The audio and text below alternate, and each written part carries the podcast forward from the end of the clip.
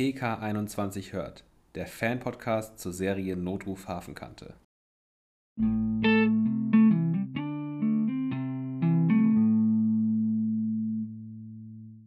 Hallo und herzlich willkommen zu unserer 27. Folge von unserem Podcast PK21 hört. Ich bin Tabea und ich sitze hier heute mit Paula und Sabrina und wir besprechen ähm, die vierte Folge von Staffel 18, Eiskalter Engel, jetzt zusammen. Und wir fangen wie immer mit einer kurzen Zusammenfassung von dem Fall an.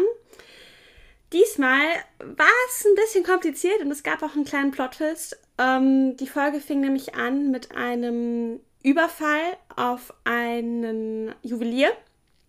Und die Täter sind dann mit einem Motorrad geflüchtet. Melanie und Mattes wurden zum Tatort gerufen. Ähm, die Täterbeschreibung war allerdings sehr, sehr vage. Ähm, parallel dazu waren Franzi und Nick im EKH und haben einen offensichtlich Betrunkenen ins EKH begleitet. Und dort wurden sie von Jasmin angesprochen, ähm, ob sie einen potenziellen Stammzellenspender ausfindig machen können. Ähm, der hatte sich nämlich vor einigen Jahren, vor 25 Jahren, registriert als Stammzellenspender und ähm, ein junges Mädchen, Lena, äh, benötigte jetzt eine Stammzellenspende und äh, die, also Jasmin hatte auch schon die Spenderdatei und das Einwohnermeldeamt und die Polizei auch schon um Mithilfe gebeten. Aber die hatten bisher keinen Erfolg. Und dann fragt sie halt eben nochmal Franzi und Nick, ob die da helfen können. Und die ermitteln dann tatsächlich auch und versuchen den Anton Heißner ausfindig zu machen. Ähm, und haben dann auch erste Anhaltspunkte, woraufhin dann Melanie und Mattes zu so einem etwas abgelegenen ähm, ja, Gelände fahren, wo sie dann auch auf jemanden treffen, der sich als Anton Heißner ausgibt. Und äh, den nehmen sie auch erstmal mit aufs PK. Da stellt sich dann heraus, als sie die Fingerabdrücke nehmen, dass der ähm, schon mehrere äh, Raubüberfälle begangen hat und unter anderem auch zu dem Raubüberfall von dem Morgen eben passte.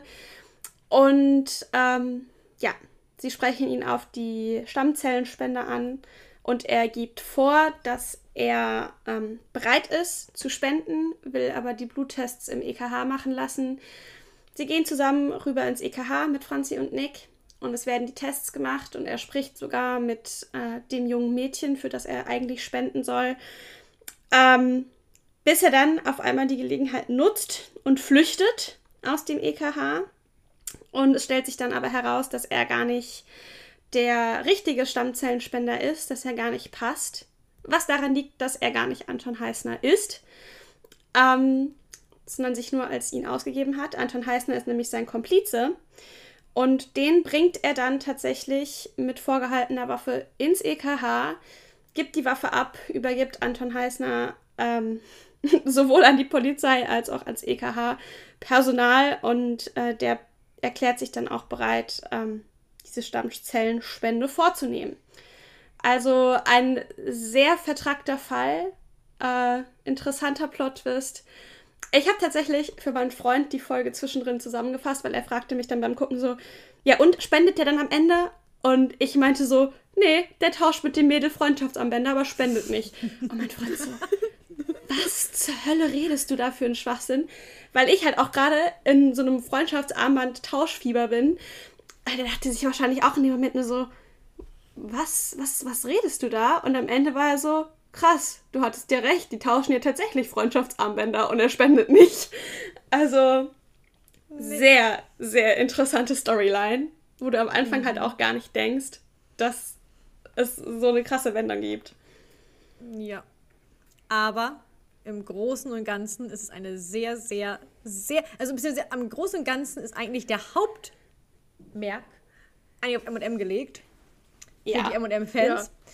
Ja. Klar ist es natürlich auch ein. Schon, also eigentlich war der Fall schon wieder nur nebensächlich. Ja, wobei ich fand den Fall sehr, sehr spannend. Aktuell. Ich fand den auch richtig gut. Tolles Thema und ich muss auch sagen, ähm, es ist auch die ein oder andere Träne geflossen. Und diesmal nicht bezüglich M&M, da war ich eher geschockt, sondern wirklich wegen dem Fall selber. Denn da war wirklich eine, zum Ja. Schluss hin oder zur Mitte hin wirklich eine Szene drin, wo ich dachte, Ja.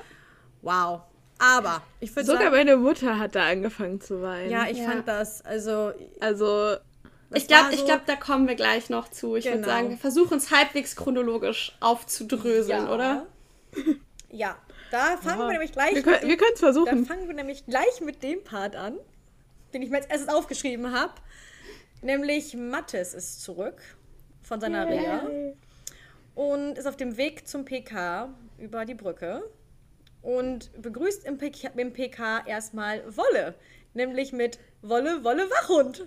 Wunde, du alter Wachhund. Richtig süß. geil. Das war schon Dann sehr süß. kommt im nächsten Moment Melanie aus, also von hinten aus der Küche zum Hervorschein. das war dann nicht mehr Und so süß.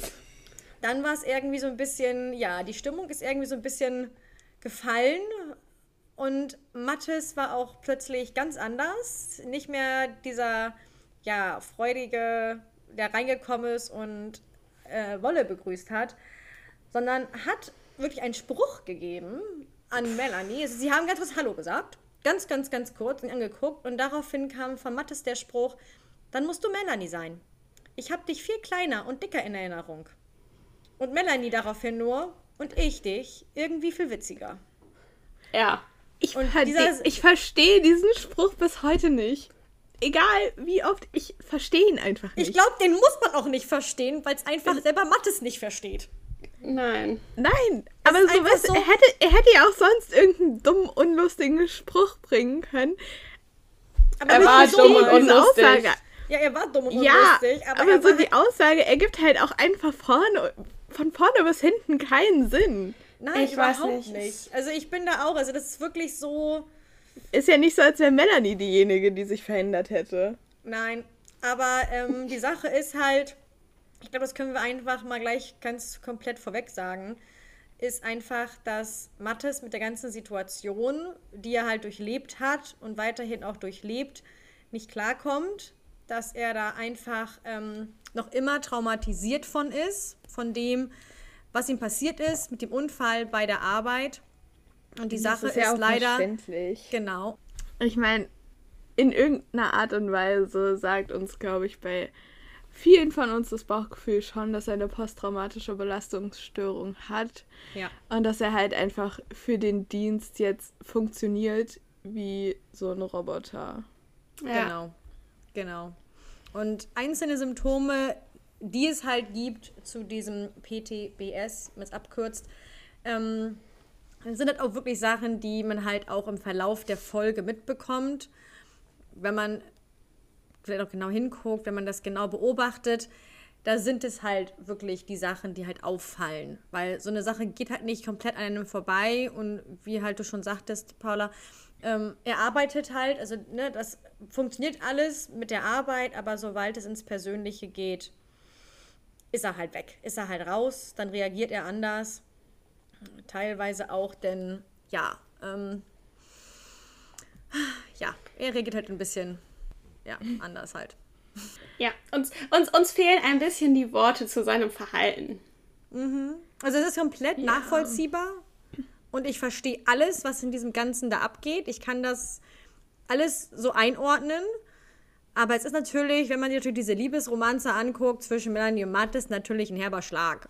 So. Ja. Aber irgendwo Ja. müssen sie ja die Storyline aufbauen. Irgendwo müssen sie ja ähm, da was aufbauen. Es kann ja nicht einfach nur sein, dass jetzt wieder Friede, Freude, Eierkuchen ist. Das wäre ja auch nicht richtig in dem Fall. Und das haben wir bei vielen Sachen gehabt. Das hatten wir in den ersten Staffeln, wo es um Nils ging, als er angefallen worden ist und danach Probleme hatte. Es war bei Melanie, als sie die Fehlgeburt hatte. Das hat immer irgendwas mit jemandem gemacht, mit einem gemacht. Und halt in dem Fall ist es halt auch bei Mattes. Und man merkt halt nur in der Folge wirklich, dass es da doch sehr auf das hinausläuft. Aber, Ja. um das vielleicht auch schon mal so ein bisschen vorwegzunehmen, Melanie ist ihm nicht egal. Das muss man Nein. ja auch sagen. Das merkst du ja auch später in einer Szene Auf sehr, sehr Fall. deutlich, dass sie ihm nicht egal ist. Und er Ja. ist ihr logischerweise auch nicht egal. Also so, ne? Nein. Nein. Nein. Nein. Deswegen, ich bin richtig stolz auf Melanie, dass sie ihre Gefühle so klar einfach gesagt hat. Und Ja. so Ja. nicht sich wieder hinter ihrer Mauer versteckt hat, so und die Mauer wieder hochgezogen hat, sondern schon auch für Mattes und für ihre Beziehung kämpfen will und auch bereit ist dafür zu kämpfen. Und Ja. da sieht man, finde ich, halt auch einfach nochmal so den Unterschied zwischen Mattes und, keine Ahnung, ihren Beziehungen, Affären davor. So, sie will halt nicht aufgeben. Hätte sie ja nach der Reaktion auf ihr erstes Ich liebe dich auch machen können, dass sie sich einfach wieder komplett zurückgezogen hätte und da gar nichts mehr dann gekommen wären, auch auf diese Distanzschiene, wie Mattes gegangen Ja. wäre. Es ist halt, man sieht halt, man sieht halt die, die Verwandlung von Melanie aus der 17. Staffel zur 18. Staffel. Dass sie jetzt komplett offen das kommunizieren möchte, was wir uns ja alle wünschen, dass sie mal endlich da kommunizieren. Aber es kommt halt immer jemand dazwischen. Nämlich wie in der nächsten Ja. Folge, äh, wie in der nächsten Szene.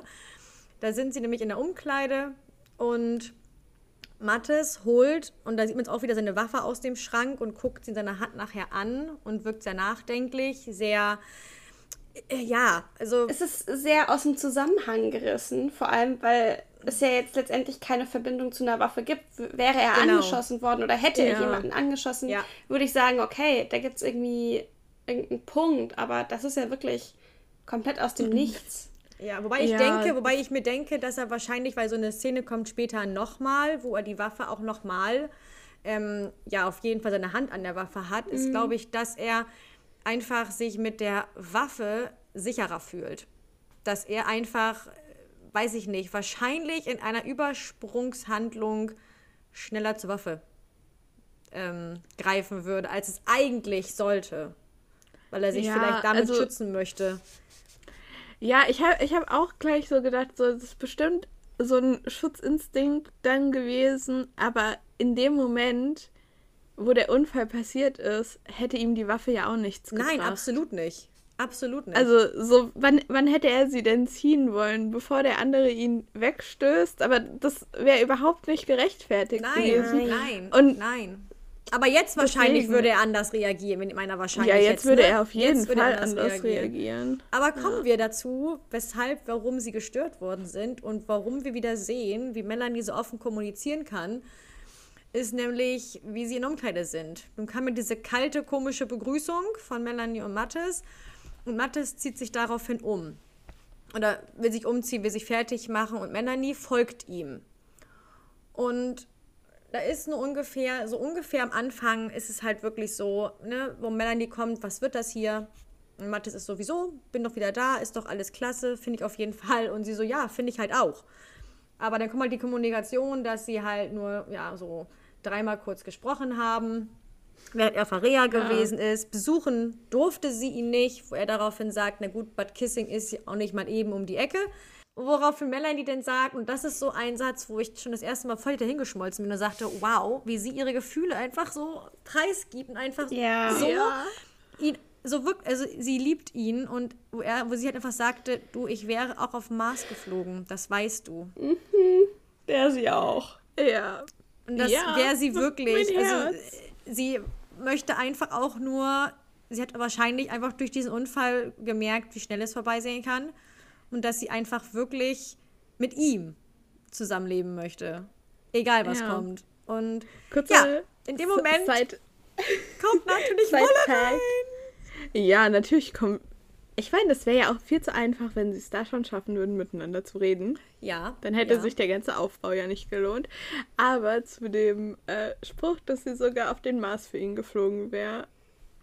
Wirklich, ist einfach so cute. Aber Fun Fact am Rande: Beim zweiten oder dritten Mal, nicht, nicht gleich am Anfang, ähm, aber hat's mich, ich weiß nicht euch, wer von euch Red, White and Royal Blue geschaut hat, aber mich hat's so ein bisschen an die Szene erinnert, wo Alex zu Henry sagt, äh, I'm gonna break the sound barrier for you, als er für ihn von Washington nach äh, London fliegt. Mhm. Sehr Und- cute. ja, das war halt auch so super cute und irgendwie so im Nachhinein musste, musste ich da voll dran denken. Ähm, Es ist halt Ja. schon eine echt süße Liebeserklärung, ne? Ja. Also es ist halt wirklich eine echt süße Liebeserklärung. Aber es wird alles Ja, komplett... vor- Ja. Vor allen Dingen auch dieses, das weißt du doch. So, Ja. Aber er weiß es halt in dem Moment irgendwie richtig nicht, weil er kriegt es einfach nicht mehr richtig zusammen. Doch, Aber- ich, ich bin mir sicher, er weiß es schon, aber so. Er war wahrscheinlich auch einfach nicht bereit für die Nähe oder sich dann seinen Ja. Gedanken und Gefühlen zu stellen. Er blockt das noch ab. Ja, komplett. Und das sieht man halt in der Szene, wo halt Wolle denn reinkommt, weil Melanie halt wirklich, und das finde ich richtig stark, dass sie einfach so sagt, wir sind in einem Gespräch, ne, so, wir haben hier noch was zu klären. Aber macht es einfach daraufhin nur sagt, nee, nee, ist ja richtig, ist ja Schichtbeginn. Ja. Ja, Und das wäre normalerweise die Aussage, die Ja. von Melanie kommen Und würde. lässt einfach Melanie da wirklich so, ja, stehen. Stehen. Ja. Ja. Und dann kommt eins, das Auge für Details. Aber ich weiß, ich bin nicht die Einzige, es ist dieses Mal sehr vielen aufgefallen, ist, ähm, dass es einfach immer wieder zu schön ist. Und das ist alles komplett normal. Es ist überhaupt nicht irgendwie, es ist einfach nur komplett amüsant. Oder einfach, was uns auffällt, ist, ähm, dass sie losfahren, Melanie und Mattes, mit einem falschen Kennzeichen am Auto. Ja. Äh, nämlich, ich sitze sitz da vom, vom TV, gucke mir das an und denk mir so, das ist das Nummernschild HH7204. Ähm, das ist doch das Autokennzeichen eigentlich von Daisy und Chris. Die spielen doch gar nicht mit. Habe ich irgendwas verpasst? Und im nächsten Moment haben sie aber am Tatort lustigerweise wieder das richtige Kennzeichen, nämlich mit Ja. HH7200E E am Auto. Und das ist nicht das einzige Mal in der Folge, dass es passiert, denn es passiert, glaube ich, sogar dreimal in der Folge, dass sie mit dem falschen Kennzeichen, sondern am Tatort bzw. am Ort mit dem richtigen Kennzeichen auftauchen. Wahrscheinlich wurden einfach mehrere, es werden, wurden zwei verschiedene Szenen gedreht. Die, äh, es wurden wahrscheinlich mehrere Sachen gedreht an dem Drehtag und man hat einfach die Kennzeichen nicht ausgetauscht. Aber es ist immer wieder amüsant und wie gesagt, mir ist es doch einigen mehr aufgefallen, wo das gleich so das Nummernschild ins Auge gefallen ist. Bei mir war es einfach auch nur, es sind halt die Kleinigkeiten, worauf ich dann immer noch mal wieder zwischendurch achte. Aber ja. Wenn wir, wenn wir schon bei Kleinigkeiten und Autos sind. Jetzt kommt, jetzt kommt Tabea mit dieser einen. Ich weiß nicht, diese eine Szene, wo später Melanie und Mathis auf dem Weg ähm, zu dem einen Haus sind, gibt es eine Luftaufnahme, wie das Polizeiauto über die Straße fährt. Und da sieht man auf der Straße eine blaue gestrichelte Linie. Und ich habe das gesehen beim allerersten Mal schauen. Ich habe es sofort gesehen. Das ist mir sofort ins Auge gestochen. Und ich war so, oh mein Gott, das ist die Marathonlinie. Und das heißt, man weiß halt, dass diese Szenen entweder unmittelbar vor dem Marathon oder unmittelbar nach dem Marathon gedreht wurden. Das heißt, entweder kurz vor dem 28. April oder kurz nach dem 28. April. Und für die Leute, die das nicht kennen, auf der Straße ist bei großen Marathons oder Halbmarathons immer die Optimallinie quasi eingezeichnet und vermessen und mit so einer blauen Linie quasi gestrichelt. Das heißt, wenn man den Marathon oder Halbmarathon läuft, dann kann man sich an der Linie orientieren, dann kann man sich erstens nicht verlaufen und man weiß halt, wo quasi der kürzeste und schnellste Weg ins Ziel ist. Und da ich nächstes Jahr in Hamburg den Marathon laufen möchte, ich hoffe, das klappt, ähm, habe ich das halt sofort gesehen und war so, oh mein Gott, den werde ich nächstes Jahr langlaufen. Ich habe mich einfach richtig gefreut über dieses kleine Detail. Ganz am Rande. Ganz am Rande. Kommen wir zur nächsten Szene. Ähm, ich hab, die habe ich schon angesprochen, die Szene übrigens. Also wir waren gerade, wir kommen auch noch ein bisschen ab wieder vom ganzen M&M, aber äh, momentan ist es einfach gerade so. Aber da kommen wir zur nächsten Szene, wie ich die schon angesprochen hatte, wo halt Mathis seine Hand an die Waffe legt. Das ist nämlich gerade, wo sie am Tatort sind, wo halt der Juwelier überfallen worden ist. Und Melanie fragt ihn halt nur, guckt ihn an, fragt ihn nervös und Mathis daraufhin, man weiß ja nie, was passiert. Und dementsprechend habe ich das geschlussfolgert, dass egal was passieren würde, er würde definitiv wahrscheinlich schneller zur Waffe greifen, als er es sonst vorher getan hat. ja. Weil man weiß ja nie, was passiert.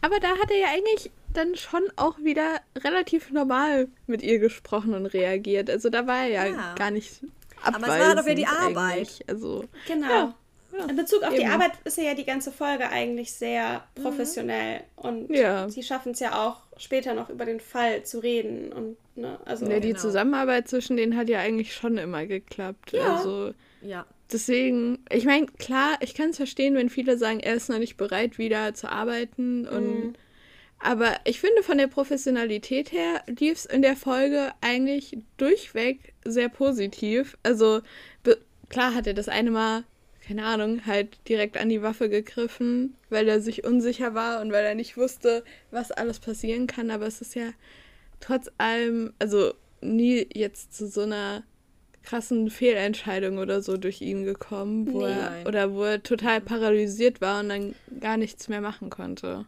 Nein, das nicht. Aber ich finde es halt eigentlich ganz interessant, weil es zeigt ja letztendlich wieder, dass er zwar in der Reha war und körperlich wiederhergestellt wurde. Ja. Und ja. Ich, ich weiß jetzt, wie gesagt, nicht, wie das bei Polizisten ist, bevor sie quasi wieder als diensttauglich befunden werden. Aber ich kann mir einfach vorstellen, dass es grundsätzlich so ein Problem ist, dass man nach so einem Unfall in die Reha kommt und es wird sich ausschließlich auf das Körperliche konzentriert. Ja. Und die psychischen Folgen werden einfach komplett ignoriert oder fallen unter den Tisch. Vielleicht werden sie nicht komplett ignoriert, aber das Augenmerk liegt halt meistens auf der Beseitigung von den körperlichen Schäden. Und ich kann mir gut vorstellen, dass das da halt auch wieder an der Stelle einfach zu kurz gekommen ist und man gesagt hat, okay, er ist körperlich wieder fit. Ähm, Dann kann er ja wieder arbeiten. Kann er wieder so. arbeiten, ja. aber dass da halt einfach vielleicht noch so eine psychologische Nachbereitung notwendig wäre und da einfach noch eine, ja, einfach Unterstützung benötigt wird, um sowas zu verarbeiten, fällt halt dann vielleicht einfach ja. ein bisschen runter. Was sehr ja. schade ist. Und also, ich meine, wir hatten sonst ja auch schon, auch mit Franzi und so, dass der Polizeipsychologe da noch mit ins Spiel kam, auch schon ja. in früheren Folgen. Mhm. So.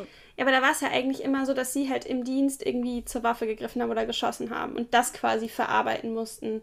Aber dass man ja. halt einen Unfall hatte, das wird halt da eher nicht thematisiert, kann aber, finde ich, auch genauso traumatisierend sein.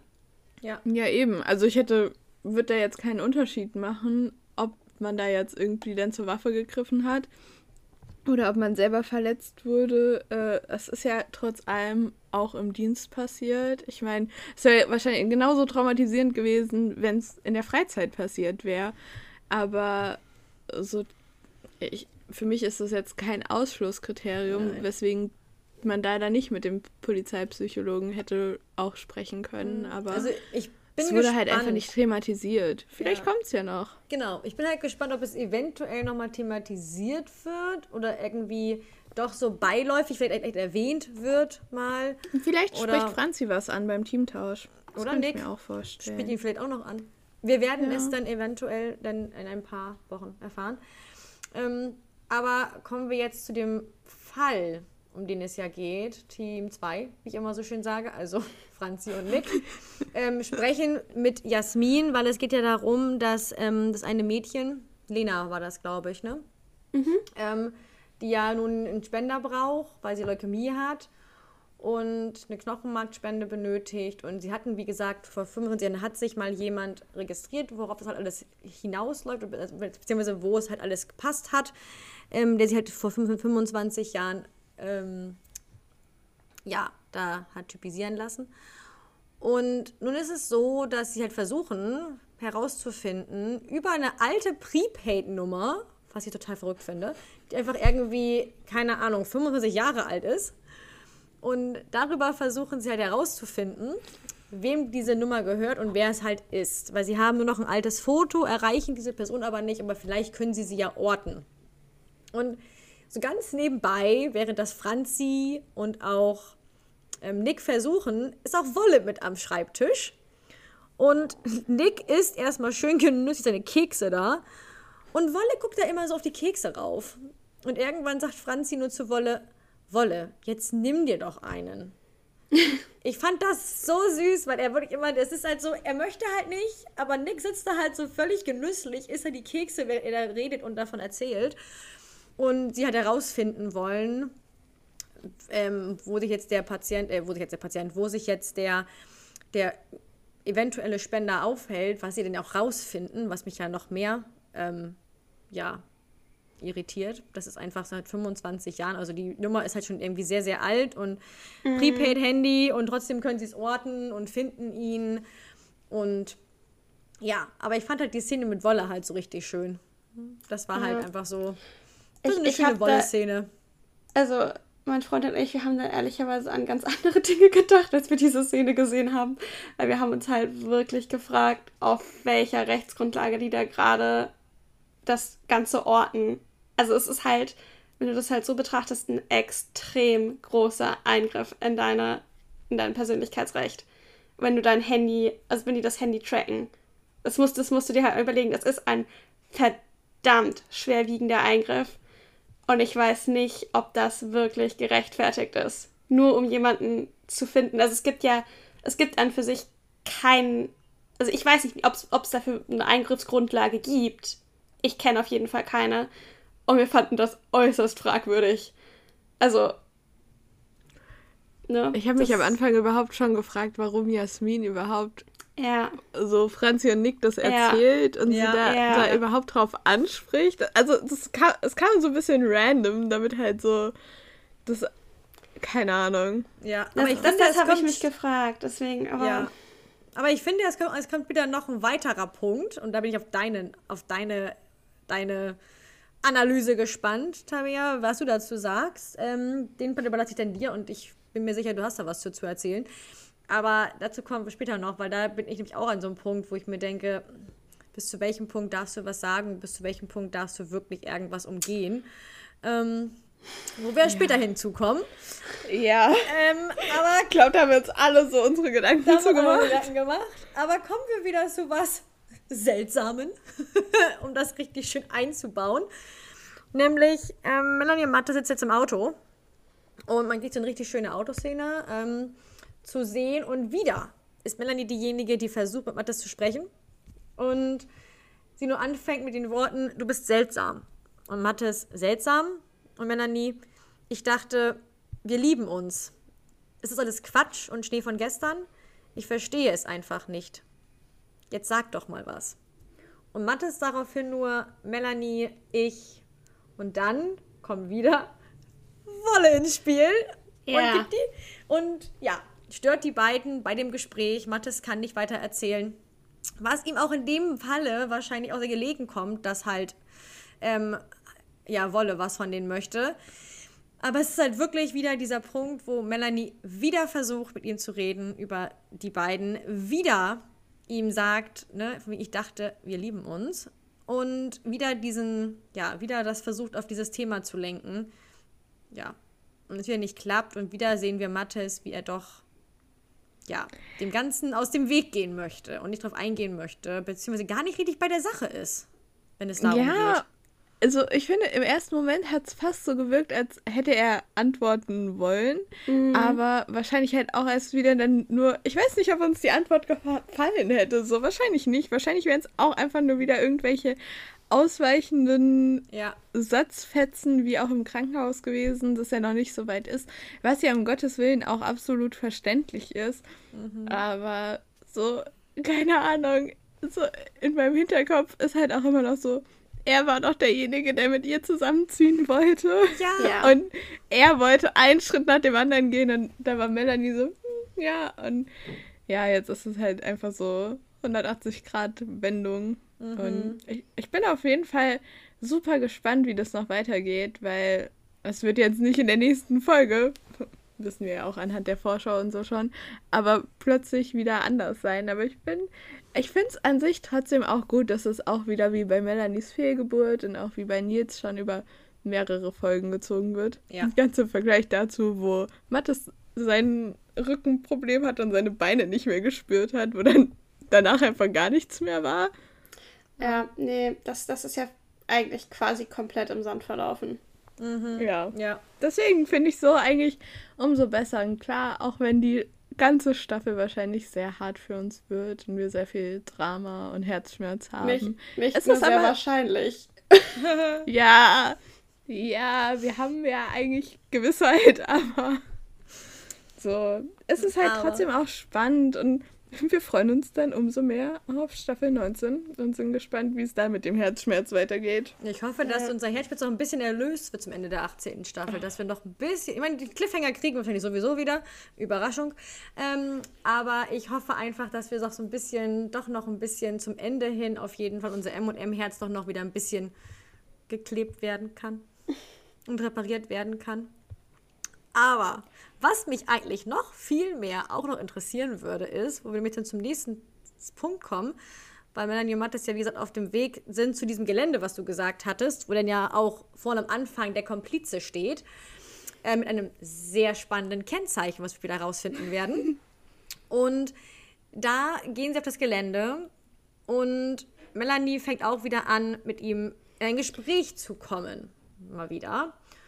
Und sie hat sich was überlegt, ne, dass wenn es um Halla geht, ähm, dass sie auch gerne das weiter unterm Radar halten können ähm, weil sie sonst nicht mehr an der Fahr äh, Streife fahren könnten, was sie komplett verstehen würde. Er möchte auch kurz was sagen und sagt einfach nur ja, ich und dann geht er einfach weg. Ja. So. Er geht einfach weg. Also ich, ich, ich, ich sage ja, also er ist auf dieses, er kann das gar nicht wirklich, glaube ich, verarbeiten, dieses Private. Er ist da komplett einfach, Nein. dass er auch wahrscheinlich, und das sage ich er einfach halt so, einfach dass nicht er. bereit dafür. Nein, und er möchte, glaube ich, auch einfach sich selber schützen aber auf eine Art und Weise auch Melanie schützen. Nämlich, was ist, wenn ihm wieder was passiert? Was Oder ist, was wenn, ist, wenn ihr was passiert? Melanie was passiert? Das ist mein Eindruck. Der nächste, der nächste Frage, die ich mir halt stelle, ist: Weiß Mattes, dass Melanie es Halla gesagt hat? Oder weiß er ich es nicht? nicht? Nein, also so Weil wie die letzte Szene ist, bin ich mir ganz sicher, er weiß es er nicht. Er weiß es nicht, ne? Das ist mir auch so, weil in der Szene habe ich, hab ich mir so gedacht, na gut, eigentlich müsste er das ja wissen, okay. dass Halla das weiß, aber da andere, ich so, okay, andere er weiß Frage, es wirklich nicht. Wann hätte sie es ihm denn sagen sollen? In den zwei kurzen Gesprächen, als er sie geschickt hat oder als er ganz kurz dreimal mit ihr telefoniert hat? Ja, das sagst aber du dich einfach so am Telefon. Nein, so. natürlich nicht, ja. natürlich nicht. Aber es ist natürlich wirklich in diesem Moment, wo ich mir denke, er weiß es gar nicht. Deswegen kam ja das nachher so raus in der Endszene, wo halt dann ja Halla so, ja, das auf seine Art und Weise versucht hat, ihn irgendwie beide zu sagen.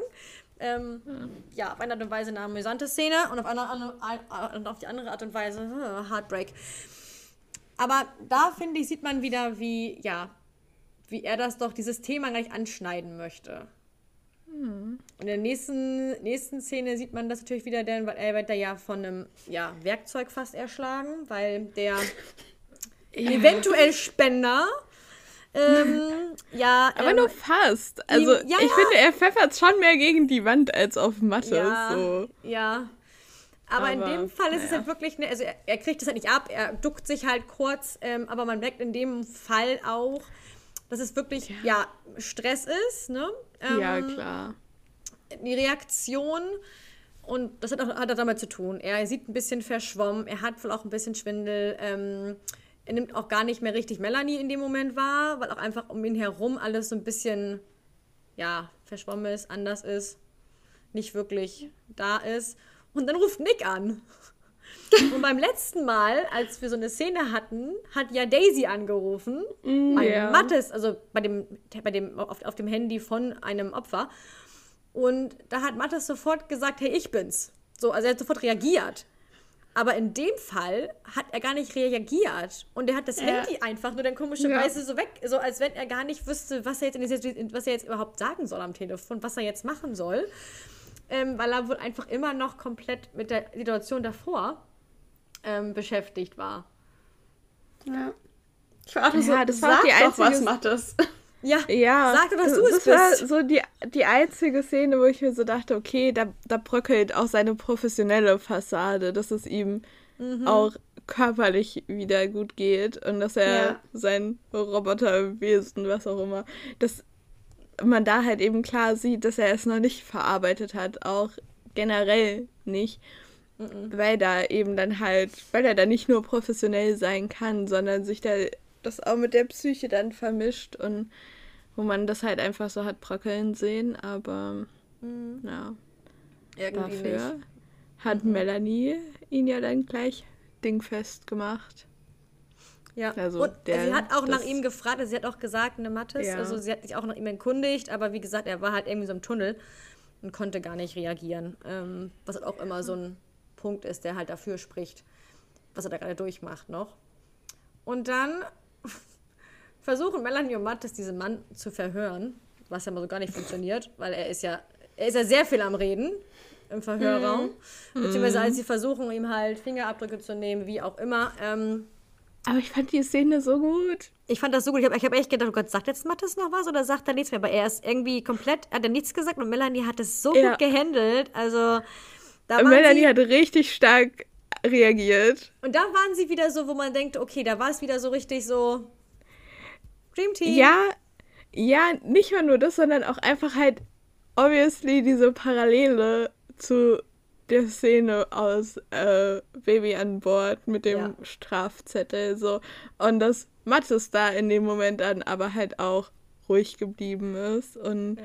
Melanie die Situation aber ja trotzdem unter Kontrolle hatte. Also das so, ich meine klar, es war auch der Verhörraum, es war im PK, aber trotzdem, ich weiß nicht, ich habe hab einfach so gleich diese Parallele da gesehen und sie haben aber auch beide einfach ganz anders reagiert und ja. Mhm.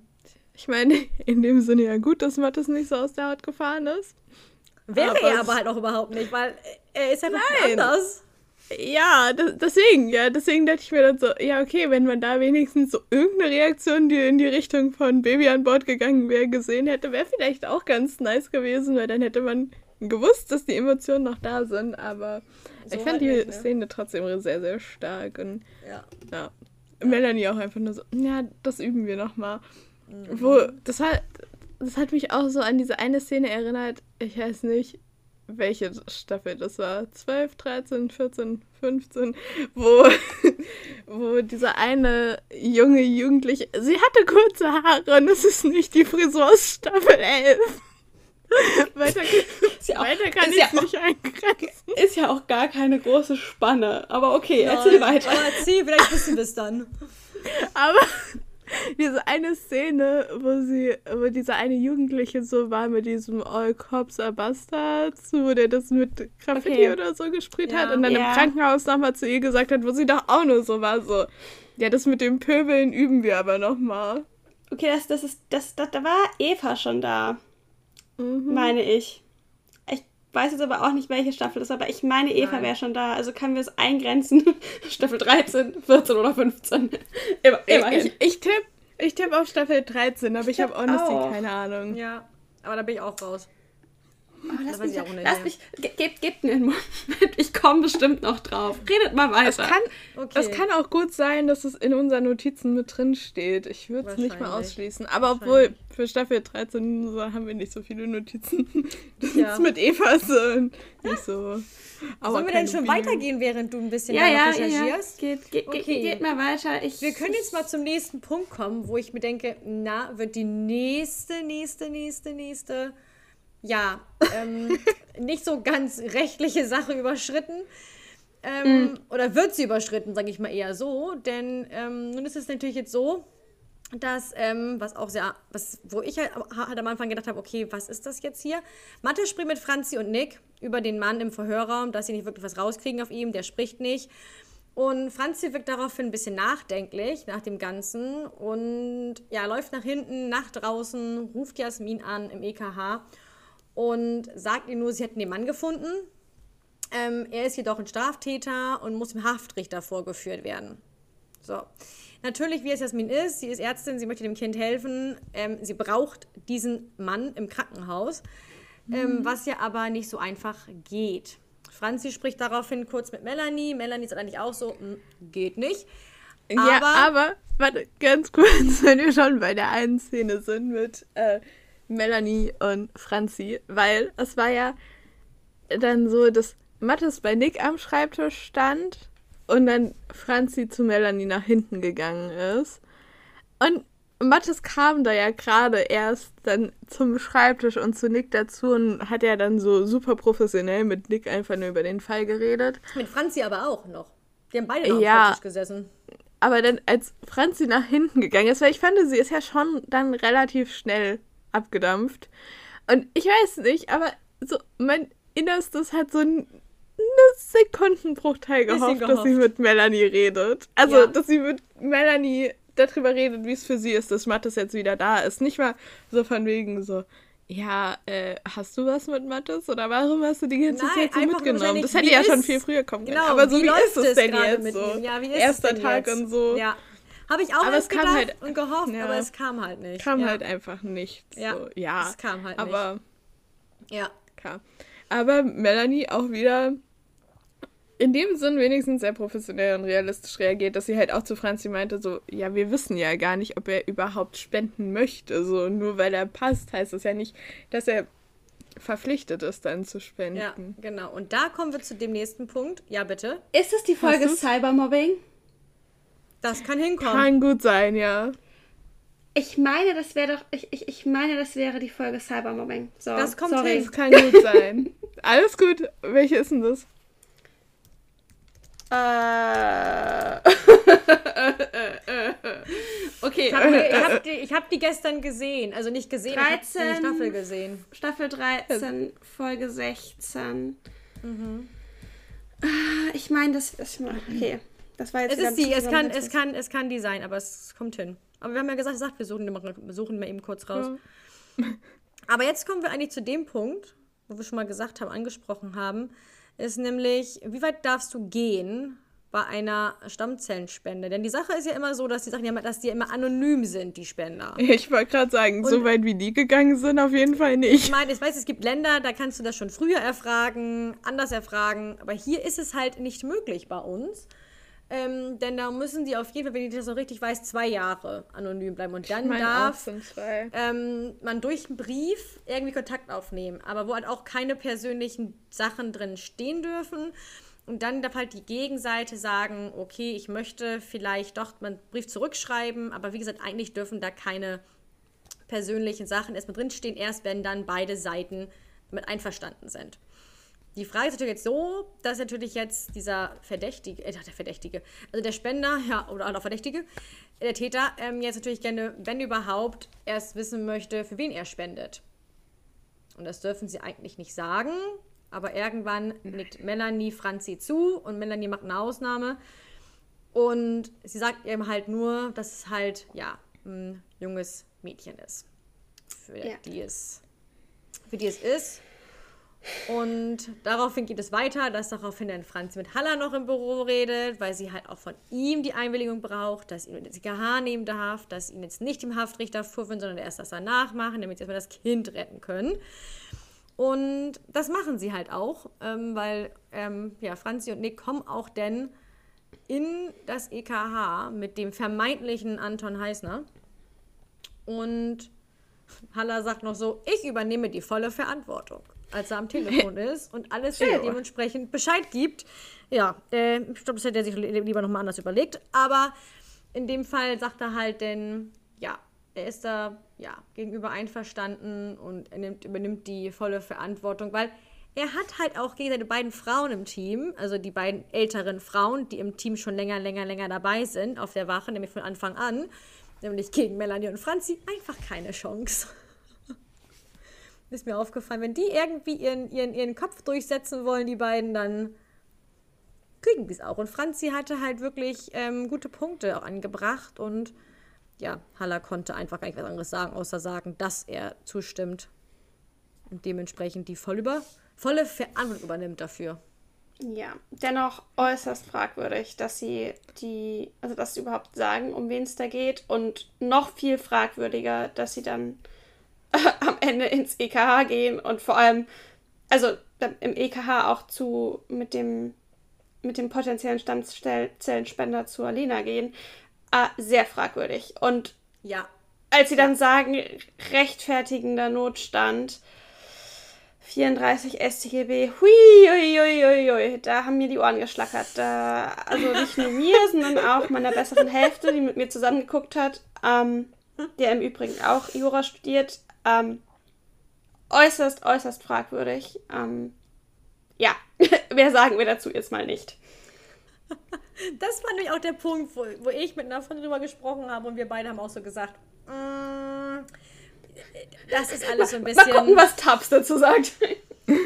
Genau, aber wir haben uns ja schon gedacht, wir gehen da, glaube ich, nicht lieber weiter drauf ein und lasst es einfach mal lieber so stehen, weil, wie gesagt, Lotto Hafenkante ist dafür bekannt, dass es doch sehr viel der Realität nachempfindet und nachmacht, aber man, Und manches eben nicht. aber man einfach auch nicht immer alles machen kann, weil sonst Nein. würde es diesen Twist-Plot oder diesen Plot-Twist nicht geben. und auch diese Geschichten nicht geben und dann könnte man die Storylines nicht erzählen. Also dementsprechend muss da manchmal einfach auch irgendwie was, ja, man dann doch unter den Tisch fallen und dann mal doch ein bisschen. Ich meine, wenn es Ja. danach geht, wollen wir das ja, wenn es danach geht, wollen wir das ja alle so, dass wir nicht immer ganz an der Realität nah dran sind, denn sonst hätten wir Ja. ein Riesenproblem mit M&M. Da, vor allem, vor allem wenn, wenn wir mal ganz ehrlich sind, wenn wir jetzt ganz nah an der Realität bleiben würden, wären die Folgen einfach super langweilig, weil der Ja. reale Polizeialltag so nicht aussieht. Ähm, Genau. Deswegen alles vollkommen fein, aber man, man darf gewisse, also gerade gewisse juristische Dinge darf man da nicht zu sehr auf die Goldwaage legen. Und ich glaube, das ist auch im medizinischen Bereich so, ähm, dass man auch da nicht jede Aussage für hundertprozentig nehmen kann. Gerade Jasmin sagt ja an einer Stelle auch, stellt das als sehr unproblematisch dar mit der Stammzellenspende. Ich glaube, da kommen wir später auch Ja, noch so- zu. So wie das da aussieht, wäre es ja so, oder wirkt es ja so, als würde denen einfach nur einmal Blut abgenommen werden Ja. und das war's dann. das, Topi, genau. das, das Wenn es so einfach wäre. das wird dargestellt wie ein Spaziergang. Ähm, es ist aber nicht ganz ohne. Dennoch, Genau. also ich glaube, wir sind uns da einig, dass man das nicht gegeneinander aufwiegen kann. Also Leben versus, denn im Verhältnis der doch relativ kleine Eingriff. Also wenn man überlegt, was ein Patient Ja. durchmachen muss, der ähm, Leukämie hat, versus Mhm. was jemand durchmacht, der eine äh, äh, Stammzellenspende macht. Das, das steht in keinem Verhältnis, aber letztendlich muss das Nein. natürlich auch jeder dann selbst entscheiden. Aber ähm, dennoch ist Aber es, im Endeffekt wird es sehr. ist es ja trotzdem. Ja, es wird schon deutlich vereinfacht dargestellt, aber es, ich finde es ist trotzdem gut, dass sie das Thema aufgreifen und es ja auch in Absolut. verschiedenen Punkten Ja. immer wieder aufgegriffen Absolut. würde, weil es ist ja trotzdem eine Tatsache, dass einfach super viele Stammzellenspender einfach fehlen. Und Ja. wenn das, also so man, man kann es nicht als Werbung dafür nehmen, sich deswegen dann als Spender bereit erklären zu lassen, weil dafür stellt es das halt einfach nicht dar. Aber wenn wenn es einfach Menschen erreicht, die sich dann dafür interessieren, sie, die sich das potenziell auch vorstellen Ja. können, die sich dann weiter darüber informieren, dann hat es, finde ich, auch schon den ganz großen Nährwert davon gebracht und Ja. dann war das positiv und gut und dann, auch wenn es nicht 100% realistisch dargestellt ist, Es ist, aber es ist absolut wichtig, dass dieses Thema angesprochen wird. Und wenn sich die Leute danach mit dem Thema beschäftigen, ist das ein ganz, ganz großer Gewinn. Und wenn Ja. wir jetzt sowieso schon dabei sind, äh, an dieser Stelle kann man wirklich nur dazu aufrufen, informiert euch auf der Seite von der DKMS. Die ist wirklich, wirklich gut. Da gibt es super viele Informationen. Da kann man sich ähm, wirklich gut informieren. Ich kann nur für mich sprechen. Es war tatsächlich das allererste, was ich gemacht habe, als ich 18 geworden bin. Ähm, weil wir hatten nämlich, als ich noch in die Schule gegangen bin und 17 war, eine Typisierungsaktion bei uns in der Schule, wo ich auch selbst tatsächlich Abstriche genommen habe und wir das alles dann eingeschickt haben. Und ähm, das hat mir persönlich sehr viel Freude bereitet, weil ich wusste, das ist einfach eine gute Sache. Ähm, aber ich selbst war halt noch 17 und durfte es nicht machen. Und das war wirklich das allererste, was ich gemacht habe, als ich 18 geworden bin. Äh, ich habe mich bei der DKMS registriert und es ist wirklich kein großer Aufwand, sich zu registrieren. Und man ermöglicht es natürlich damit, dass man vielleicht jemandem das Leben retten kann. Und man weiß halt eben nicht, wen es trifft. Es muss nicht ein 15-jähriges Mädchen sein. Es kann genauso gut ein vierjähriges Kleinkind sein. Ähm, es sind so viele Menschen davon betroffen. Und für mich persönlich steht es in keinem Verhältnis. Also ich würde jederzeit spenden. Auch wenn es natürlich mit einem gewissen Risiko verbunden ist und auch wenn es durchaus möglich ist, dass man nach einer Stammzellenspende auch mal ein paar Tage flach liegt und vielleicht auch äh, das Immunsystem ein bisschen anfälliger ist, ähm, würde ich das jederzeit machen. Also ist aber was super Persönliches. Ich kann auch voll und ganz verstehen, wenn jemand sagt, ähm, er möchte das nicht machen. Und wir packen euch auf jeden Fall den Link zur DKMS bei uns mit in die Story rein. Wir packen das bei uns auch ähm, in den Linktree mit rein.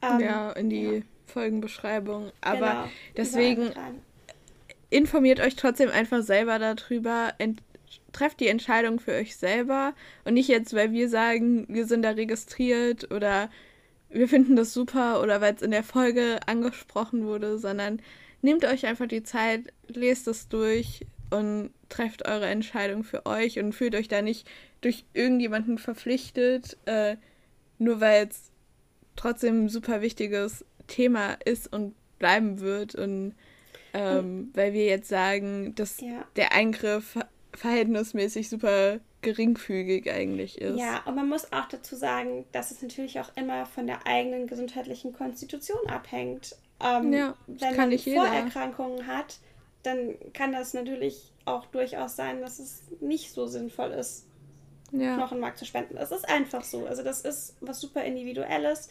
Äh, das ist genauso mit dem Blutspenden. Es gibt Leute, die können Blutspenden gehen, die machen das gerne, die verkraften das. Und genauso gibt es Leute, ähm, bei denen es einfach kontraproduktiv wäre, wenn sie Blut spenden würden. So, das, ja. das ist einfach was super Individuelles und ähm, wie gesagt, man kann dazu aufrufen, sich zu informieren und man sollte sich aber nicht verpflichtet fühlen, wenn man kein gutes Gefühl dabei hat.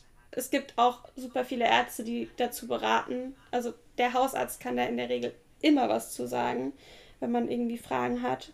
Ähm, wie gesagt, die Seite der DKMS ist wirklich gut. Also Ja. kann man sich, sollte man sich auf jeden Fall angucken. Ja, unterschreibe ich so eins zu eins.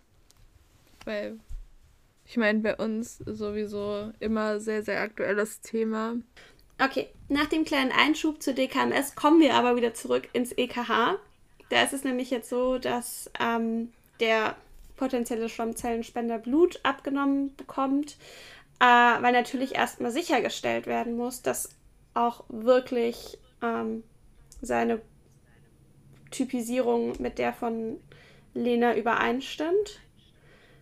Und dann kommt es zu der Situation, dass Nick eigentlich schon direkt den richtigen Riecher hat und äh, ihn sehr genau beobachtet und sieht, wie der Blick von ihm zu den ähm, ja, medizinischen Utensilien auf dem Beistelltisch wandert und er schiebt den auch so ein bisschen weiter von ihm weg.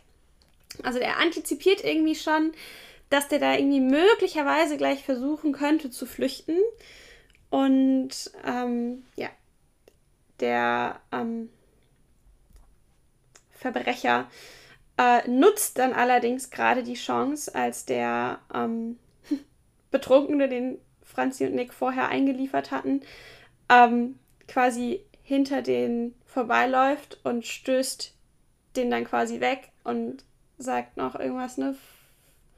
Scheiß Cops oder irgendwie sowas. Ja, ja, ja, irgendwie sowas sagt er da und dann. Und daraufhin fängt halt der, der Betrunkene, der eingeliefert wurde, an, auf Nick einzuschlagen. Franzi geht sofort dazwischen, wird aber, bekommt aber auch eine ab. Und ähm, ja, der ähm, Täter entkommt und flüchtet.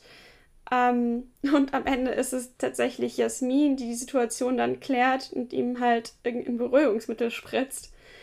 ähm, ja, genau. Und dann ist er Genau. fort. Dann ist er fort und dann geht es nämlich weiter, dass wir natürlich dann nur im PK wieder sehen, dass Hannah mitbekommen halt hat, dass halt der Herr Heißner, also der vermutliche Herr Heißner, der Spender und auch wiederum der Täter, verschwunden ist. Und man hat eine richtig Hammer-Szene, wie er da rumschreit im PK. Man, man, man sieht ihn ja nicht mal, man hört ihn nur. Man, man hört ihn und dann kommt halt Wolle, äh, Wolle kommt dann halt auch aus dem Büro raus, macht die Bürotür zu und Mattes guckt halt dann nur Wolle an und fragt, was passiert ist und Wolle daraufhin dann nur, naja, also den ist halt Herr Heißner, ist hier halt entkommen. Der ist geflüchtet. Und da gibt es eine Szene, wo Mattes dann ganz kurz zum Schreibtisch guckt, wo Melanie halt auch sitzt und Melanie guckt ihn auch kurz an, guckt dann aber mit gesenktem Blick und einem traurigen Blick wieder auf ihren Bildschirm rauf. Und man merkt auch da, dass es auch an Mattes nicht ganz so richtig vorbeigeht mit dem Ganzen. Also er hat da wirklich zu kämpfen. Ähm, und im nächsten Moment bekommen wir halt dann, ja, kurz darauf ähm, die Szene zu Gesicht, wo nämlich Mathis und Melanie am Schreibtisch versuchen herauszubekommen, dieses Kennzeichen. Denn sie haben mittlerweile jetzt herausgefunden, dass es sich dabei nicht um den eigentlichen, wirklichen Spender handelt, sondern da noch ein anderer mit sein muss. Und daraufhin fällt natürlich Melanie und Mathis wieder auf, beziehungsweise Melanie wieder ein, dass sie ja, als sie bei dem Gelände gewesen sind, dann weiteres Auto gestanden hat. Ich, der sagt, ganz kurz, nee, ganz kurz. bin- Ich finde ich ja. find es tatsächlich sehr lustig, wie sie das Gespräch anfängt, weil sie sagt ja, Stimmt, rollen wir das recht. Ganze nochmal von vorne auf. Und Mathis setzt sich so hin und macht sich so emotional darauf bereit. Und ich glaube, er denkt, sie will gerade um- über was um Privates beiden. rächen. Ja. Und dann redet sie aber ähm, tatsächlich Fall. über den Fall. Ja, das stimmt, das stimmt, ja. So fängt die ganze, so fängt die ganze Szene an, die übrigens dann doch noch einen kleinen Plot-Twist drin hat, weil, wie gesagt, er denkt, es geht um die beiden, um das Private. Und sie aber dann halt über den Fall redet und wie schon gesagt, sie haben jetzt halt festgestellt, dass das halt nicht wirklich der Spender ist, sondern einfach nur der Komplize von dem eigentlichen Spender. Beides natürlich die Täter. Und sie hat jetzt herausfinden wollen, dieses Kennzeichen nochmal. Und wie das halt denn so ist, die beiden haben ja halt, wie gesagt, gar nicht daran gedacht, dass es der sein könnte, weil der hat ja einfach nur da im Weg gestanden, sollte mit dem Auto wegfahren, die beiden sind aufs Geländer rauf. Und dann kommt dieser kleine Dialog zustande, wo Mattes dann daraufhin irgendwie ankommt bei ihr, weil sie halt dann sagt, naja, das Kennzeichen, das Auto. Und daraufhin sagt Mattes, hast du dir das Kennzeichen gemerkt? Und Melanie, natürlich nicht. Hamburg. Ja, aber. Und daraufhin kommt Mattes, ja, aber warte mal. Da war irgendwas, das war, ähm, haha, mm. Das war irgendwie ganz witzig. Und er lacht dabei so ein kleines bisschen und hat so richtig kleines Lächeln im Gesicht, als er das mit diesem MM sagt. Und daraufhin hört man. Und das ist mir beim ersten Mal, beim ersten Mal hören nicht mal aufgefallen, weil ich einfach diese Szene davor so süß gefunden habe von Mattes, hat Melanie in den, Com- in den Computer eingegeben, um dieses Kennzeichen, beziehungsweise um den ähm, Besitzer dieses äh, Autos zu finden. Hamburg, Mattes, Melanie. Das war so süß. Und er guckte sie auch an.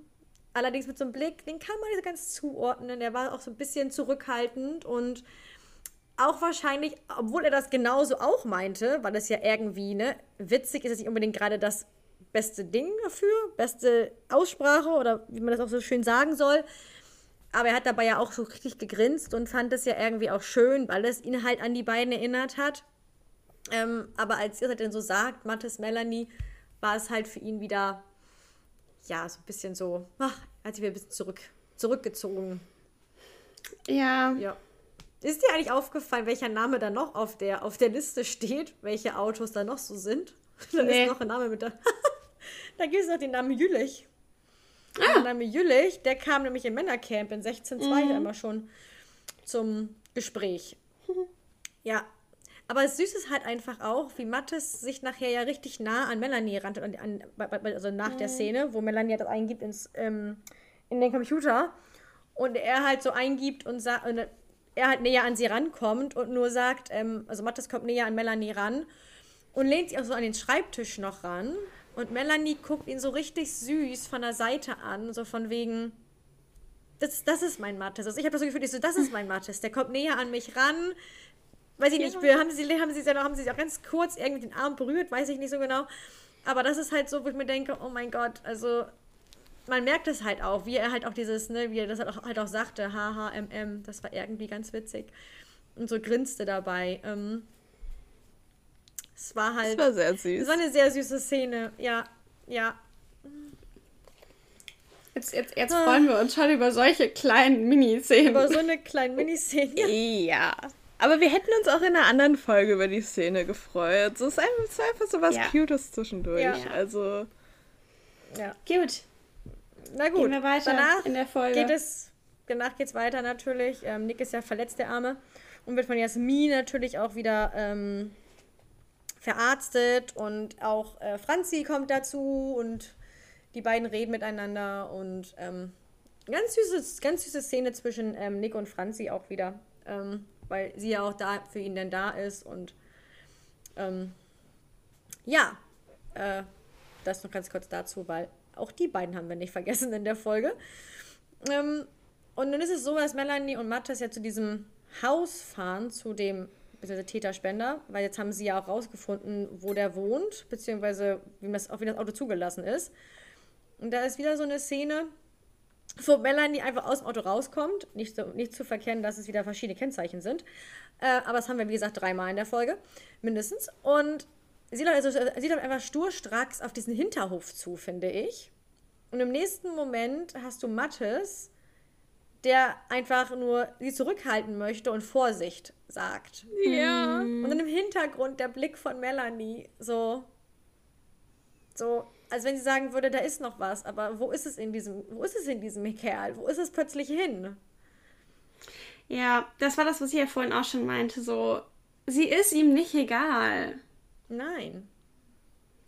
Aber er kann es halt, wie auch schon die ganze Folge über gesagt, er kann es ihr halt momentan nicht zeigen, weil er halt mit dem Ganzen nicht klarkommt. Und ja, ich bin gespannt, wie viele Folgen das geht und wie kalt Mattes wirklich Melanie gegenüber noch werden wird und wie das so sitzt, weil sie können ja, Ja. nicht schweigend, sie können ja nicht schweigend im Auto sitzen.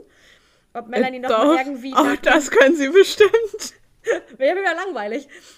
Äh, wie sie in der nächsten Folge reagiert, Melanie und Mattes, wie das da weitergeht mit den beiden, denn schließlich ähm, Da bin ich auch gespannt. ist es ja schon sehr komisch, wie die Folge geendet hat, also musste ja noch irgendwas kommen.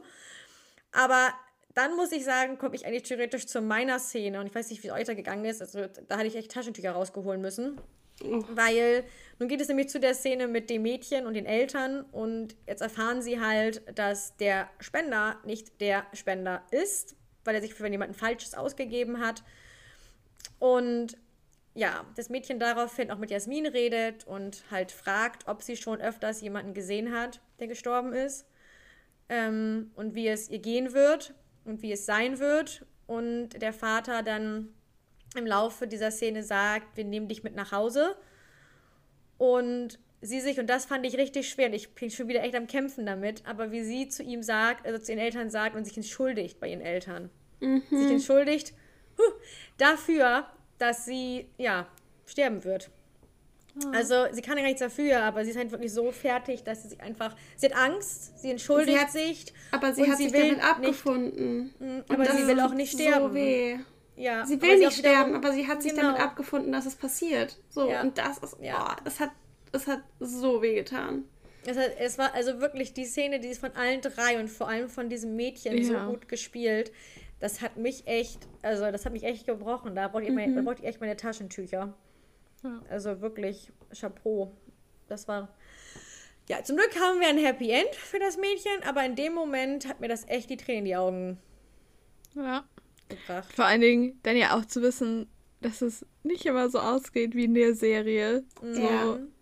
Ja, ja. Das war wirklich. Ja.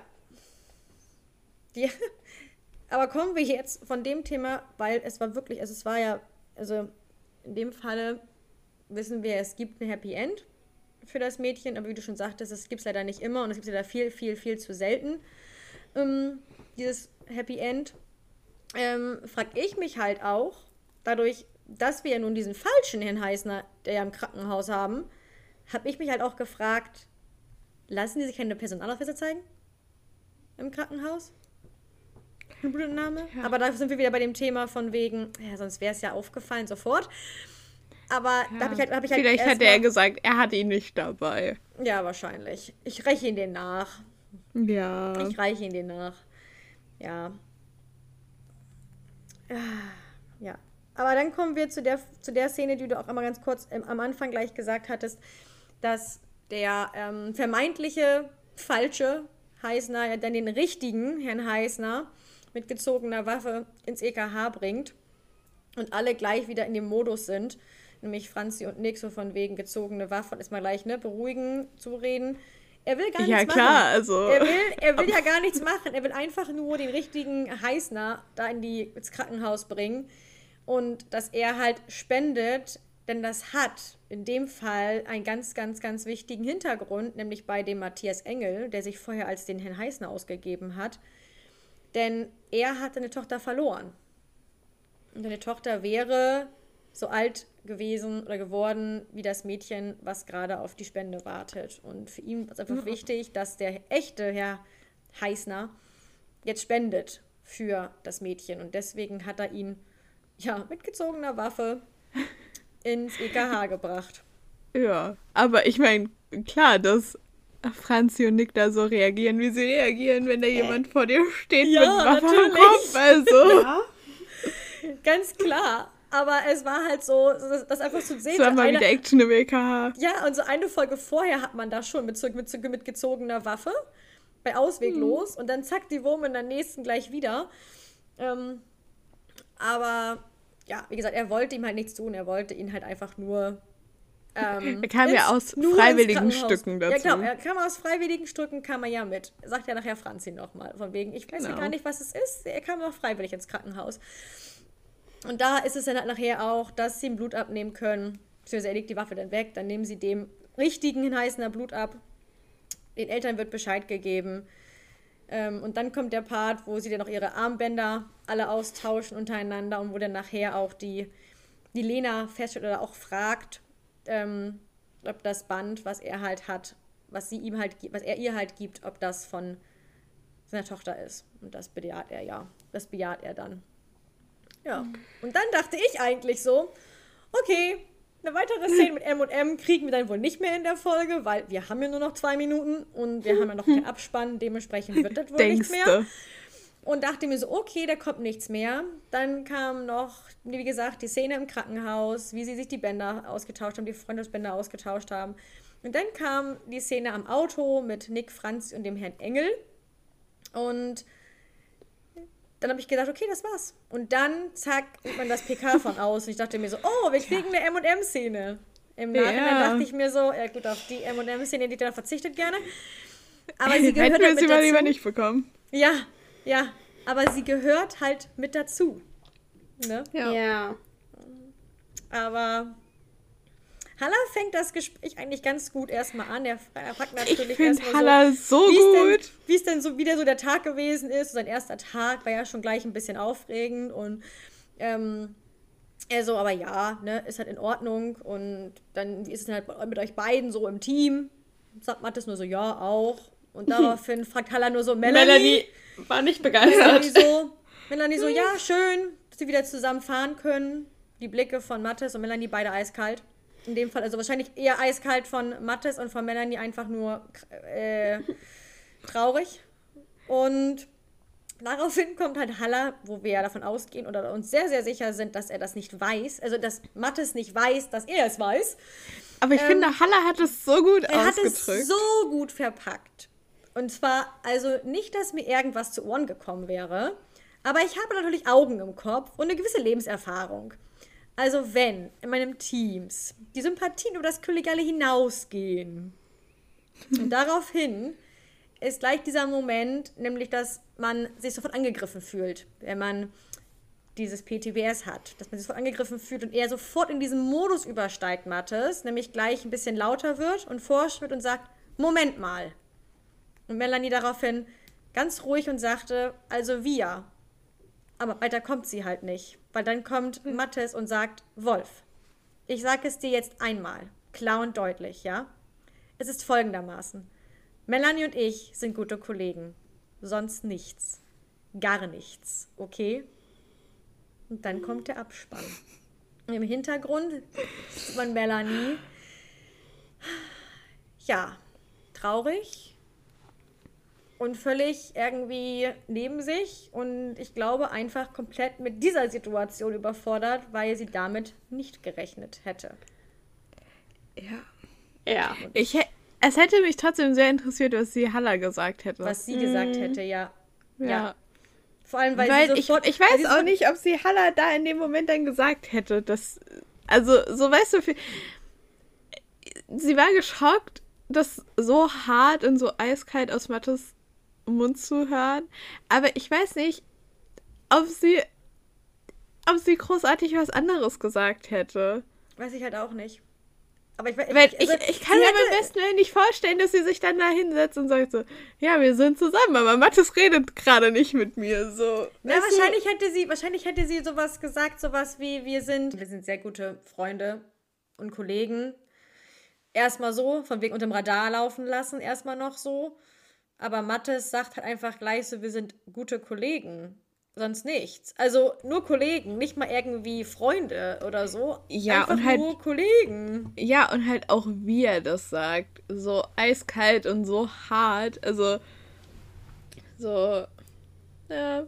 Das, dass er nicht mehr sagt, um gute Freunde, ist schon so Ja. pain. Also es kam auch nicht über, also es kam auch nicht überraschend, dass irgendwie sowas noch kommt.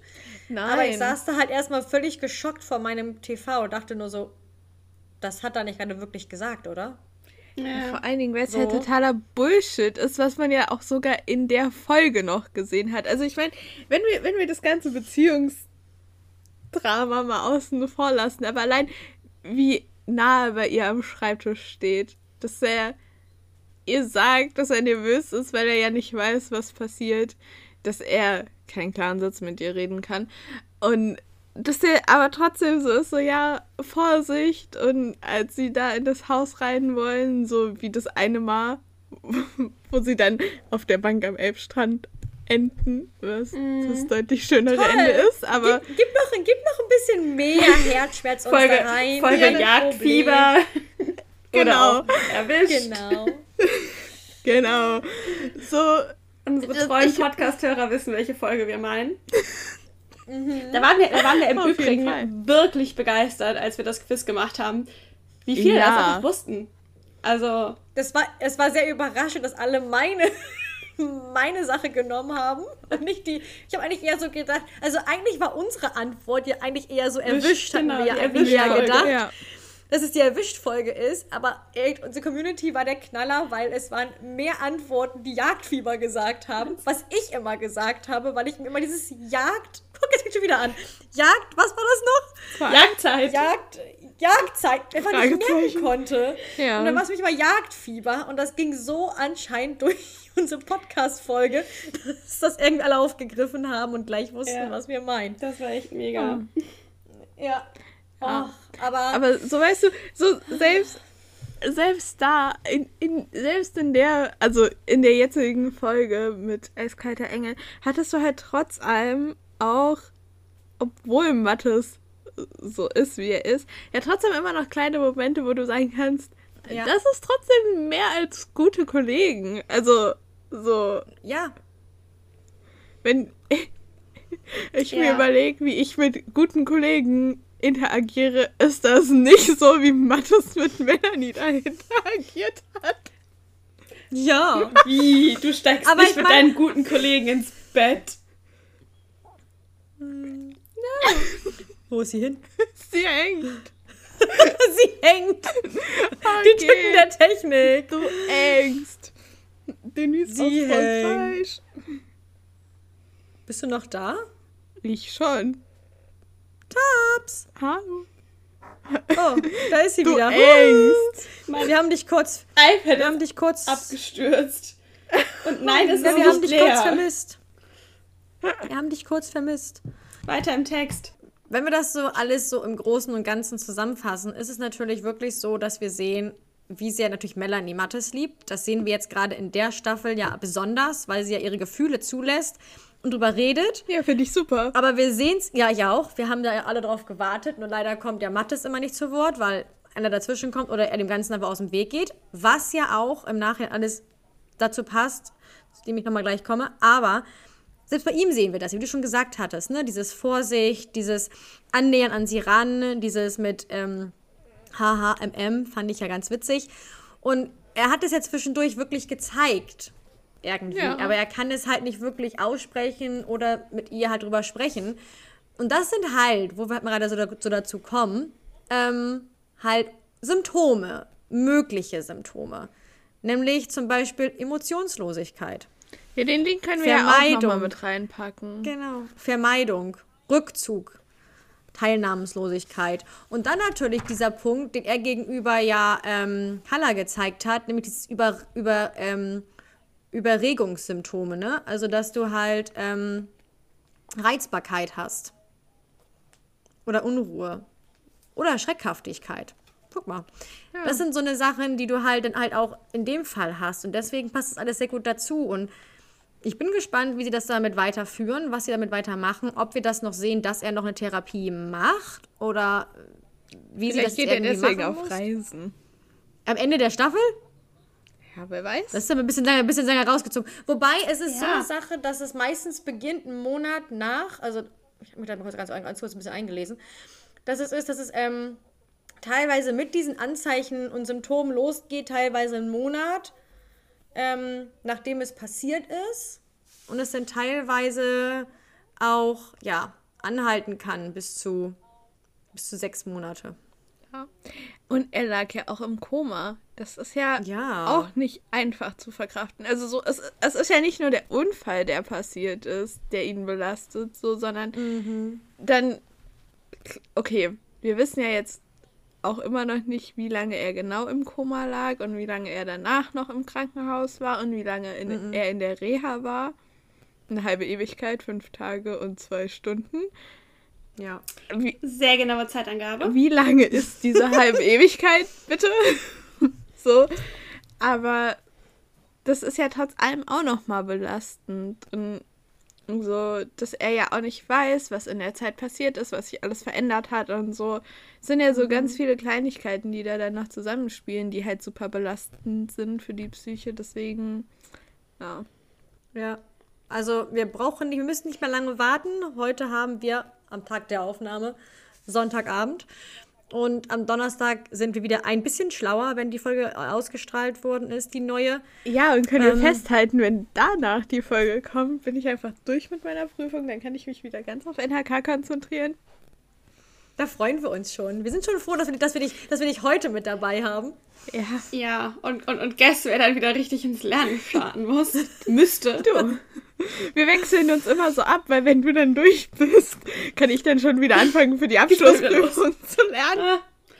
Wer, wer, wer weiß, vielleicht, vielleicht muss ich im Frühjahr ja wieder lernen. Ja. Also, Kommen wir it's nicht a raus. never ending story. Ja. Ja. Leute, studiert kein Jura. Schlechte Idee. Lasst es. Also die Ja. Ausbildung als MFA kann ich immer noch empfehlen. Also auch, wenn es gerade sehr viel ist, aber vielleicht auch etwas selbstverschuldet, weil es vielleicht nicht unbedingt die schlauste Idee ist, erst sechs Wochen vor der Prüfung anfangen zu lernen, wenn man ein ganzes Jahr verkürzt. aber und nebenbei noch eine normale Klausur in der Schule schreibt, das äh, ist ganz wundervoll. Tja, deswegen sind wir umso happier, dich hier heute zu haben. Ja, ich bin auch Ich glaube, du schaffst das. Das glaube ich auch. Das glaube ich nicht, das weiß ich. Ich hoffe es doch sehr. Die ganze, die ganze, die ganze Community drückt dir die Daumen. Genau. Da kann es gar nicht mehr schief gehen. Ja. Ja. 25. Ja. It is. Immerhin ist es ein Mittwoch und kein Donnerstag. Sehr gut. Wir schreiben nämlich ab, glaub, 10.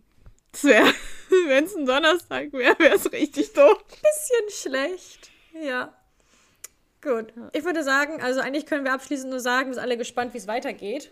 Auf jeden Mit Fall. Ja, es wird gut. auch mit es anderen wird Szenen? richtig gut. Ja. Genau. Also ich meine, wir müssen ja ein bisschen Herzschmerz haben. Es kann ja, wie gesagt, nicht immer alles Friede, Freude, Ja. Eierkuchen sein. Wir brauchen ja auch eine Storyline und die wollen uns ja auch was bieten und was zeigen. Und durch das Ganze sehen wir noch mal eine ganz andere Fassade. Ja, und ich finde die Storyline ist richtig Mathis? gut. Also, ich finde es Ja, richtig, also- richtig gut umgesetzt.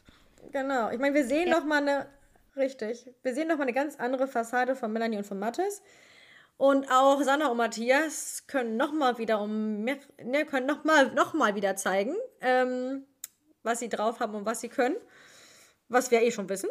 Ja. Was es ja noch alles viel schlimmer macht. wir Eben, wir dass wissen ja schon vorher, was sie können und wie gut es wird und sind dann trotzdem jedes Mal wieder überrascht und fasziniert, wie gut es ist. So, Ja, es ist halt ja, einfach immer so mindblowing. genau. Aber es wird, wie gesagt, die Staffel, letztes, letzte Staffel war die Eskalation und diese Staffel ist einfach die Achterbahnfahrt der Gefühle. Und das ist, glaube ich, nicht nur auf M&M zu beachten, sondern auf die komplette Staffel. Ja, also auf die Denn ja komplette auf uns Staffel. Auf die komplette Staffel bin ich voll bei Achterbahn der Gefühle. Bei M&M weiß ich mittlerweile nicht mehr, ob es Achterbahn der Gefühle oder einfach nur Herzschmerz ist. Eine Mischung aus beidem. Ja, Eine Achterbahnfahrt der Gefühle mit sehr viel Herzschmerz. ja. Ja. Aber wir sind gespannt, wie es weitergeht. Wir sind auch gespannt, was ihr so denkt, wie es eventuell weitergehen könnte. Auf das jeden könnt ihr uns Fall. ja mal raushauen. Ja, und ihr könnt gespannt. sehr gerne schreiben, wie ihr Mattes Verhalten fandet. Ob ihr es nachvollziehen könnt, dass er so reagiert, wie er reagiert. Ob ihr es nachvollziehen könnt, dass er so abblockt. Und was ihr euch in den nächsten Folgen für Mattes wünscht. Und für Melanie. Und für alle anderen auch. Exakt. Ja, I guess. Schreibt's in die Kommentare. Genau, lasst uns wissen. Und I guess that's it. Dann äh, ja, sind wir auch mit dieser Folge wieder am Ende. Mal wieder ein bisschen länger geworden, aber Passt. anderthalb Stunden, das ist mal wieder eine normale Länge. Die letzten Ja. sind so letzten waren kurz gewesen. Die, aber letzten waren, die letzten waren nicht normal. Ja, lang, langsam, langsam kommen wir, kommen wir wieder so in diese normale Länge. Da haben wir wieder mehr zu bequatschen. Ähm, aber wir sitzen ja auch wieder zu dritt hier, was sehr, sehr schön ist. Man darf Und- aber auch nicht vergessen, dass wir letztes Jahr halt einfach super häufig Folgen hatten, wo wir halt mehrere Folgen besprochen haben, ne? Ja, Also das- da haben ja, wir halt über Jahr. vier Also Folgen. Dieses Jahr. Ja, am Anfang. ja, Vor- da haben wir einfach, Vor, vor 27 Folgen. genau, way, da haben wir einfach, ähm, Tja, keine Ahnung, wo. Frag es ist mal. crazy, es ist einfach wirklich crazy. Ich meine, wir haben einfach schon zehn Monate diesen Podcast. Ja. Fast. Wir haben einfach zehnmonatiges diesen Monat. Bald müssen wir einjähriges feiern. Gibt's eine Oh. Podcast-Party? Ja. Okay, Ja, gut. aber ich würde sagen, wir beenden das hier an der Stelle mal und hoffen, euch hat die Podcast-Folge gefallen. Und wir hoffen sehr, dass ihr Spaß beim Zuhören hattet und freuen uns schon, wenn ihr das nächste Mal wieder mit einschaltet. Lasst uns wissen, wie euch die Folge gefallen hat. Schreibt uns gerne entweder eine Direktnachricht auf Instagram oder schreibt es in die Kommentare oder gerne auch per Mail. Und dann hören wir uns in alter Frische beim nächsten Mal wieder und wünschen euch bis dahin eine wundervolle Zeit. Bleibt gesund und bis dann.